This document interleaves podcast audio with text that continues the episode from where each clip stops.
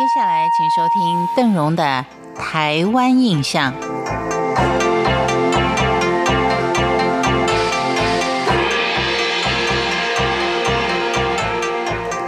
在今天的节目当中，我们再来看看，在台湾的七月份，所谓普渡仪式当中有两项特别重要的活动，一个是放水灯，另外一个就是抢孤仪式。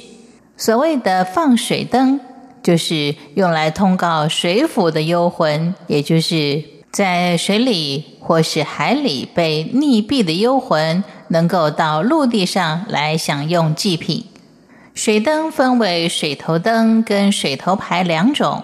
水头灯分为圆形灯笼，还有纸错，也就是房屋状的水灯两种。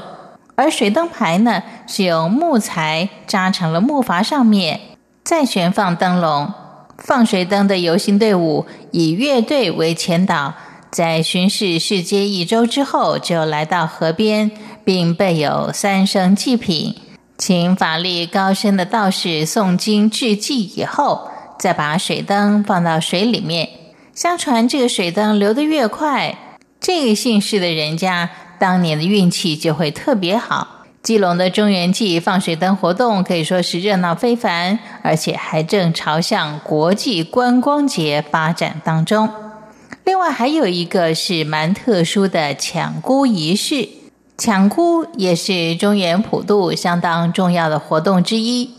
由于早年汉人离乡背井的到台湾来开垦，期间因为天灾人祸、疾病等等关系而命丧异乡的人相当的多，因此就在七月的时候准备祭品来安慰这些客死异乡的灵魂。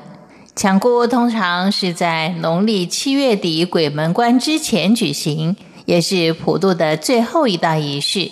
抢孤中所搭建的孤棚，是由十根涂满了滑油的孤柱撑起，正中央再竖立十三根的孤站，上面还绑满了不同的食品。在整个孤棚上面都有彩旗，而在最高的地方绑的是顺风旗跟金牌，也就是抢孤活动的目标。参加的人只能带着绳索攀爬。比赛的时间是在午夜子时开始。目前呢，也成了宜兰中原普渡的重要民俗活动。而在普渡的广场上，也会搭起非常高的台子，上面放满了各式各样的贡品。在普渡完毕，主持人一声令下，大家就会蜂拥而上的抢夺。因为以前经常是没有秩序，造成了伤亡，所以在清朝就下令停办，一直到民国八十一年，宜兰头城再度举办这项抢孤活动，所以这项活动才重新开始，而延续到今天。所有的习俗跟搭棚的方式都是沿用旧制，先是会架一个高近四层楼的棚子。上面放置十三盏食物跟纯金牌，参加的队伍以每五个人一组，每队各有属于自己的一根柱子。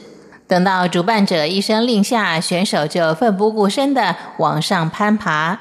由于有游戏规则，所以没有混乱的场面，是一项值得提倡的民俗体育。抢哭的由来是说，因为七月普渡，鬼魂群集。为了怕他们流连忘返，所以有人发明了这项活动。据说，当鬼魂们看到一群比自己还要凶猛、抢夺祭品的人的时候，当然会被吓得四散逃开，而回到自己的地方。当然，这也是民间的臆测而已。